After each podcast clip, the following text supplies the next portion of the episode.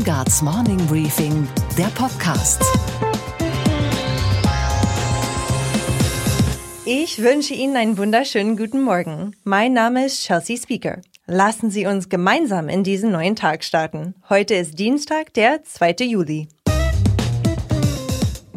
Die SPD ist auf der Suche nach sich selbst, nach ihren verschwundenen Wählern. Und als wäre das nicht schon genug, sucht sie nun auch noch eine Doppelspitze. Ab sofort können sich mutige, heldenhafte und, nun ja, masochistische SPD-Mitglieder für den Parteivorsitz bewerben. Zwei Monate lang läuft die Bewerbungsfrist. Dann stimmt die Basis ab. Erwünscht sind Zweierteams mit mindestens einer Frau, die gemeinsam die störrische Partei führen wollen. Noch hat sich kein Duo aus der Deckung getraut. Kein Wunder. Die Mission Rettung der Sozialdemokratie ist riskant. Aber Bange machen gilt nicht heute Morgen. Vielleicht können sich potenzielle Bewerber ein Beispiel an historischen Zweierteams nehmen. An großartigen Vorbildern herrscht jedenfalls kein Mangel. Zum Beispiel ist da das legendäre Gangster-Duo Bonnie und Clyde. Die waren zwar nicht gesetzestreu, aber sie hatten das, was die SPD von ihrem Spitzenpersonal ja auch immer verlangt. Haltung. Zu zweit gegen den Rest der Welt. Das macht sie zum Mythos, schon zu Lebzeiten. Gesetzlose Liebende, die sich einfach nehmen, was sie wollen und damit immer wieder ungestraft davonkommen. Ein Katz-und-Maus-Spiel, das viele fasziniert. Anders als ihre Häscher bleiben sie Helden des kleinen Mannes. Und genau das will die SPD ja auch sein. Und die Umverteilung von oben nach unten haben Bonnie und Clyde perfekt beherrscht. Die SPD will im Prinzip dasselbe, nur mit anderen Waffen. Humor könnte die neue SPD-Führung als Grundausstattung auch gut gebrauchen, womit wir beim legendärsten Duo der Welt sind. Ernie und Bert, die Superstars aus der Sesamstraße. Sie sind trotz aller Streitereien und Streiche eines geblieben. Echte Freunde. Bert, ich habe eine Frage an dich. Hm? Hast du mich gern, Bert? Ob ich dich gern hab? Hm? Aber natürlich hab ich dich gern, du bist mein bester Freund. Solche Worte hätte Andrea Nahles auch mal gerne gehört. Aber das ist Vergangenheit. Und wie sagte einst der Übervater der SPD? Die Zukunft wird nicht gemeistert von denen, die am Vergangenen kleben. Das hätte Ernie nicht besser formulieren können. Unsere Themen heute. Teil 2 des EU-Sondergipfels folgt heute. Gestern hatte man 13 Stunden verhandelt, ohne Ergebnis. Wir schauen auf das Postenroulette, einerseits mit dem Politikwissenschaftler Werner Patzelt. Jetzt geht die Frage darauf hin, wird das Parlament die Macht haben, die vollständige Parlamentarisierung der Europäischen Kommission durchzusetzen. Und andererseits mit dem ehemaligen EU-Abgeordneten der FDP, Alexander Graf Lambsdorff. Ich glaube, dass die Kanzlerin mit der Aufgabe des Parteivorsitzes bereits in eine Art politische Altersteilzeit übergegangen ist. Das ist keine gute Situation für unser Land. Wie wahrscheinlich ist hierzulande eigentlich ein kompletter Stromausfall infolge eines Hackerangriffs? Nicht so unwahrscheinlich, wie die meisten von uns denken. Deshalb schauen wir auf das neu gegründete Trainingszentrum für die Abwehr von Cyberangriffen auf Stromnetze und sprechen mit Hildegard Müller. Sie ist im Vorstand von Innogy und für das Thema zuständig. Die zunehmende Digitalisierung des Netzes oder die vielen dezentralen erneuerbaren Anlagen, die wir haben, machen solche Angriffe einfacher als in der Vergangenheit. Und deshalb müssen wir uns ständig besser schützen. Was in der Nacht wichtig geworden ist, sagt uns Josie Müller aus dem Morning Briefing Podcast Team. Wir schalten zur Wall Street zu unserer Börsenreporterin, wo die Stimmung so gut ist wie lange nicht. Und Sie hören, wie die Schweden das Rauchverbot in völlig neue Sphären treiben. Die Europäische Union ist mittlerweile die lame duck der Weltpolitik. Das zeigt sich eindrucksvoll im Gezerre um den Job des EU-Kommissionspräsidenten.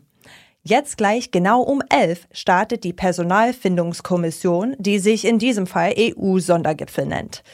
Die berühmt-berüchtigten Headhunter Angela Merkel und Emmanuel Macron waren unterwegs, um neues Spitzenpersonal und die dafür nötige Mehrheit aufzutreiben. Die Kanzlerin hatte sich am Wochenende und gestern mächtig verzockt. Den eigenen Mann, den CSU-Politiker Manfred Weber, ließ sie fallen und präsentierte als ihre Idee den Sozialdemokraten Franz Timmermans. Der Aufstand folgte prompt in Osteuropa und vor allem natürlich in den eigenen Reihen. Professor Werner Patzelt ist einer der profiliertesten Politikwissenschaftler Deutschlands und Mitglied in der Werteunion, dem konservativen Flügel der CDU-CSU.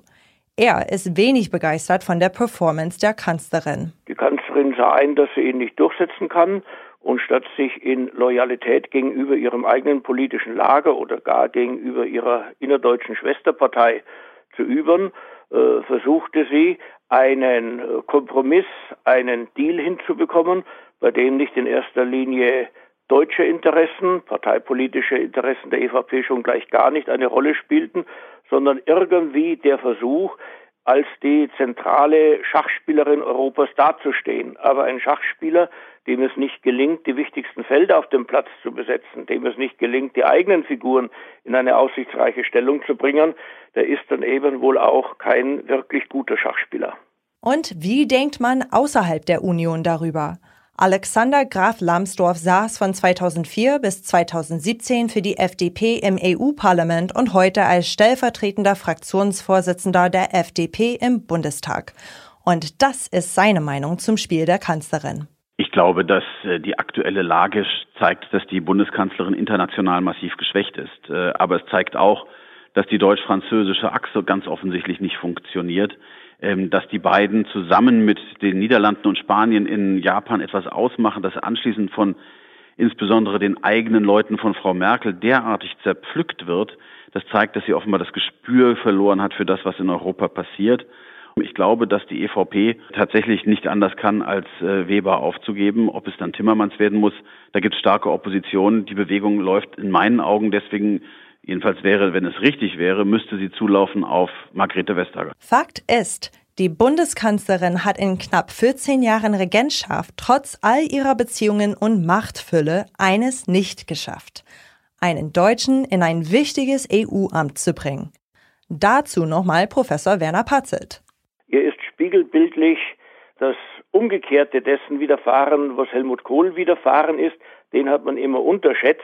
Angela Merkel hat man anscheinend überschätzt. Ihre europapolitische Bilanz fällt tatsächlich nicht gut aus, denn zur Unfähigkeit, Spitzenpositionen in Europa mit Deutschen zu besetzen, kommt ja noch die aktive Spaltung der Europäischen Union hinzu, welche ganz wesentlich von der deutschen Politik betrieben worden ist. Die Euro-Rettungspolitik hat uns die südlichen Staaten der Eurozone innerlich entfremdet und gegenüber unseren ost- und mittelosteuropäischen Nachbarstaaten durch die Migrationspolitik und auf diese Weise erhebliche Vorbehalte gegenüber unserem Land in den Staaten geschürt hat, bei denen Helmut Kohl immer auf gedeihliches Miteinander zwischen Deutschland und den ostmitteleuropäischen Staaten geachtet hat. So fällt also die Bilanz aus dem konservativen Flügel der Union aus. Was sagt der Oppositionelle Alexander Graf Lambsdorff zur Frage, warum es unter Merkel keine Deutschen in Spitzenpositionen gab? Diese Frage finde ich äh, wenig zielführend, denn es ist ihr ja beispielsweise gelungen, damals Manuel Barroso, den äh, Portugiesen zum Kommissionspräsidenten zu machen. Den hatte sie sich ausgedacht. Insofern, ich glaube, das ist nicht das Entscheidende. Zumal, wenn man in Brüssel etwas genauer hinguckt, sieht man, dass die Deutschen sehr stark repräsentiert sind, so weit sogar, dass es französische Journalisten gibt, die schon von einer deutschen Übernahme Europas sprechen, von äh, Nationalismus, auch angesichts von Äußerungen aus der CDU-Gruppe im Europäischen Parlament. Also ich glaube, das ist keine wirklich entscheidende Frage. Und das Europaparlament wurde in eine Statistenrolle gedrängt. Selbst über den Parlamentspräsidenten, der eigentlich ausschließlich Sache der Parlamentarier ist, wird hinter verschlossener Tür heute im Kreise der Staats- und Regierungschefs verhandelt. Das nennt man verharmlosend Demokratiedefizit. Es gibt Dinge, die halten wir für so gruselig und gleichzeitig so unmöglich, dass sich perfekt Blockbuster und Bestseller daraus fabrizieren lassen. Zum Beispiel der totale Stromausfall, verursacht durch Hacker. Der Autor Mark Ellsberg hat so ein Szenario beschrieben. Sein Buch Blackout wurde allein in Deutschland mehr als eine Million Mal verkauft und stand mehrere Jahre in der Spiegel Bestsellerliste. Millionen Menschen schlagartig ohne Strom, ohne Heizung. Nichts geht mehr. Selbst tanken ist unmöglich. Denn die Pumpen an den Zapfsäulen, die funktionieren ja nur mit Strom. Die Folgen eines solchen Blackouts zeigt auch der Film Der große Stromausfall.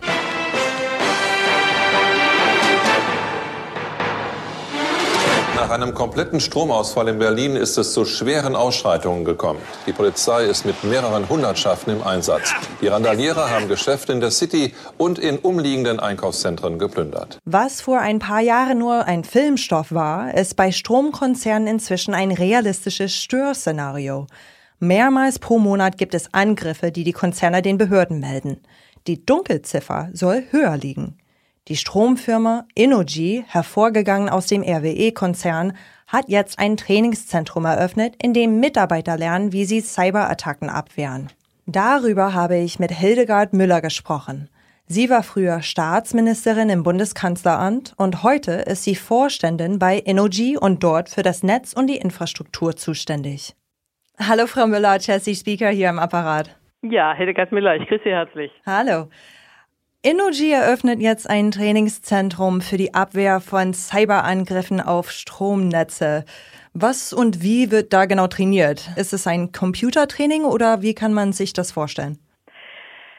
Wir simulieren echt in Echtsituationen sozusagen einen Angriff auf unser Stromnetz. Alle zwei mhm. Sekunden kommt ja zurzeit ein neues Schadstoffprogramm in den Umlauf und die Attacken auf die Stromnetzversorger nehmen genauso zu. Im ersten Halbjahr 2018 gab es 19 gezielte Angriffe auf das deutsche Stromnetz zum Beispiel. Was wir testen, ist eine Echtzeitsimulation. Das heißt, wir haben ein Team, das ähm, ganz normal der Netzbetrieb ist. Wir haben Angreifer, die dieses Netz versuchen zu attackieren. Und all dieses wird betrachtet, gespiegelt und dann mit Lernsequenzen ausgestattet. Also in wirklicher Echtzeitsimulation, was passieren kann, wenn das Netz angegriffen wird.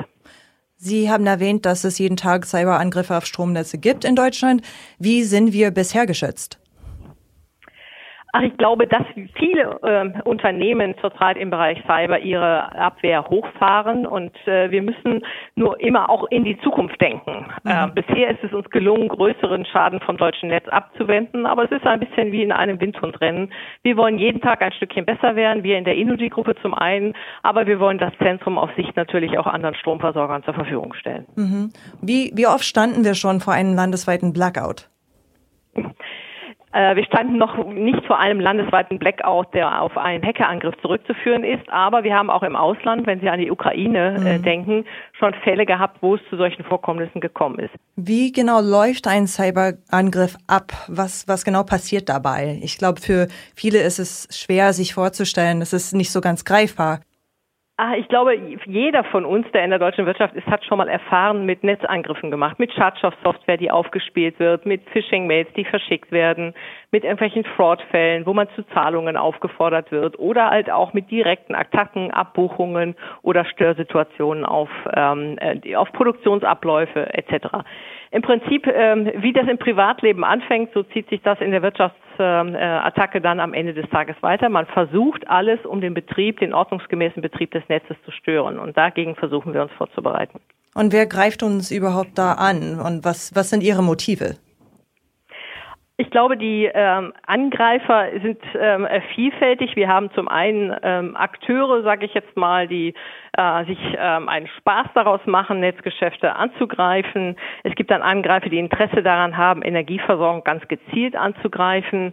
Wir können auch nicht ausschließen, dass es staatliche oder nicht staatliche Bedrohungsszenarien, Terroristen und andere sind. Also es ist hier ein sehr verschiedenes Feld von Angreifern. Die Motive sind demnach auch unterschiedlich. Es gibt klassische Kriminellen und Erpresser.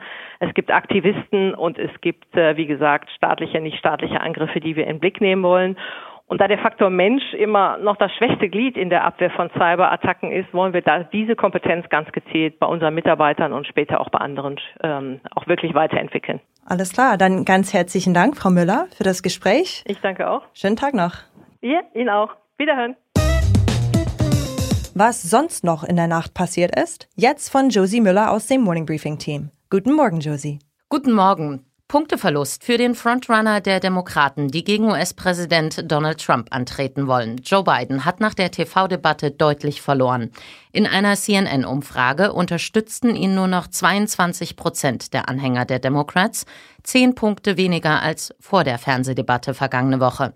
An zweiter Stelle die Frau, die an dem Verlust mitgewirkt hat, die Senatorin Kamala Harris. Ihre Umfragewerte haben sich nach der Debatte mehr als verdoppelt mit jetzt 17 Prozent. Sie hatte Biden für seine Position zur Integration von Afroamerikanern heftig angegriffen.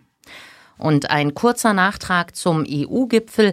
Über Nacht haben wir noch diese Information bekommen. Die deutsche Grünen-Politikerin Ska Keller wird bei der Wahl des neuen Präsidenten des Europaparlaments antreten. Die europäischen Grünen wollen sie am Mittwoch vorschlagen. Keller ist 37 und war in der vergangenen Legislaturperiode Co-Vorsitzende der Fraktion. Und was wird heute noch wichtig?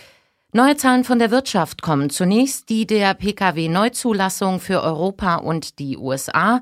Und der Verband der Automobilindustrie lädt für heute Vormittag zur Halbjahrespressekonferenz. Dort wird unter anderem die Frage zu beantworten sein, wie die deutschen Autohersteller die Absatzflaute in China umfahren wollen. Außerdem Zahlen der deutschen Maschinenbauer, die Wachstumserwartungen mussten runtergeschraubt werden. Belastend ist der Handelsstreit zwischen den USA und China und weniger Unternehmen stecken Geld in neue Produktionsanlagen. Und was war heute Nacht an der Wall Street los? Und damit gehen wir nach New York zu unserer Börsenreporterin Anne Schwedt. Sie vertritt Sophie Schimanski, die sich ein paar freie Tage redlich verdient hat. Guten Morgen, Anne. Guten Morgen aus New York. Die neue Woche beginnt an der Wall Street mit einem neuen Rekord.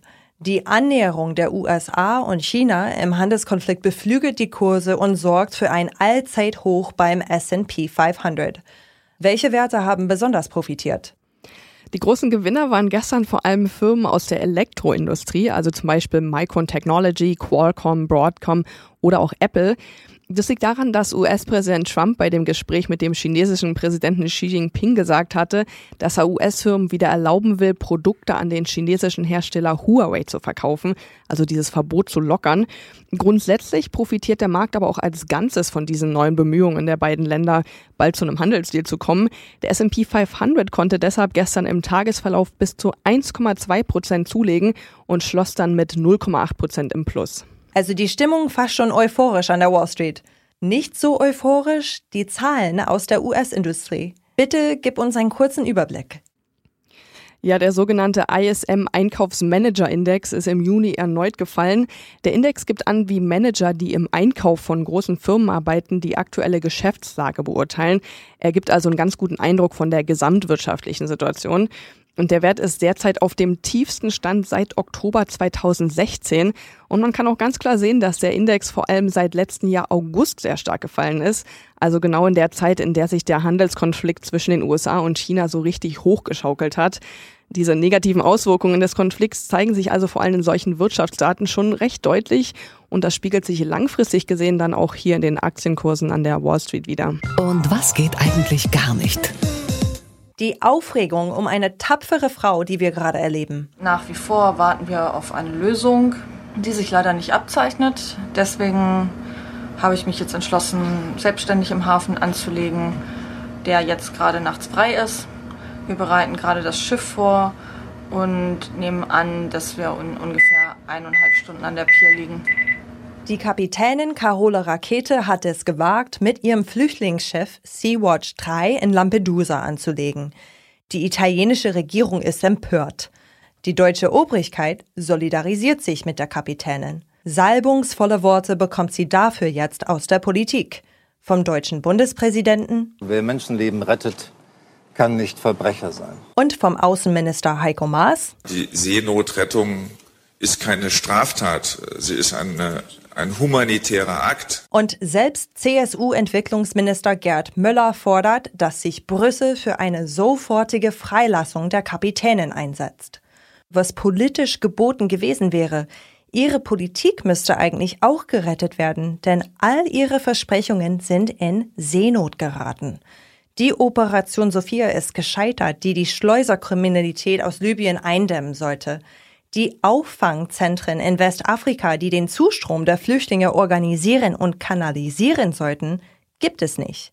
Auf die Reform des Dublin-Systems, das innerhalb Europas die Verteilung der Flüchtlinge regelt, warten wir noch immer.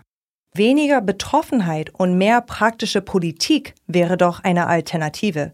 Die jetzt inhaftierte Kapitänin ist die falsche. Auf die Anklagebank gehören Europas Spitzenpolitiker, die uns einen ernsthaften Anlauf zur Lösung der Flüchtlingskrise noch immer schuldig sind. Und was hat dich heute Morgen wirklich überrascht? Dass die Schweden jetzt richtig mobil machen gegen das Rauchen. Ab sofort ist es in dem schönen Land im hohen Norden verboten, auch im Freien neben öffentlichen Eingängen zu qualmen, genauso wie in Straßencafés oder auf Spielplätzen. Aber in dem Land regt das kaum jemanden auf, denn nur 11 Prozent der Schweden rauchen. Erst wenn auch noch das Trinken verboten würde, gäbe es wahrscheinlich einen Volksaufstand. Der kleine Schnaps, von den Einheimischen liebevoll Nubbe genannt, gehört zu Schweden wie die Mitternachtssonne. Ich wünsche Ihnen einen guten Start in diesen Tag. Ich bin Chelsea Speaker. Wir hören uns dann morgen wieder. Same time, same place.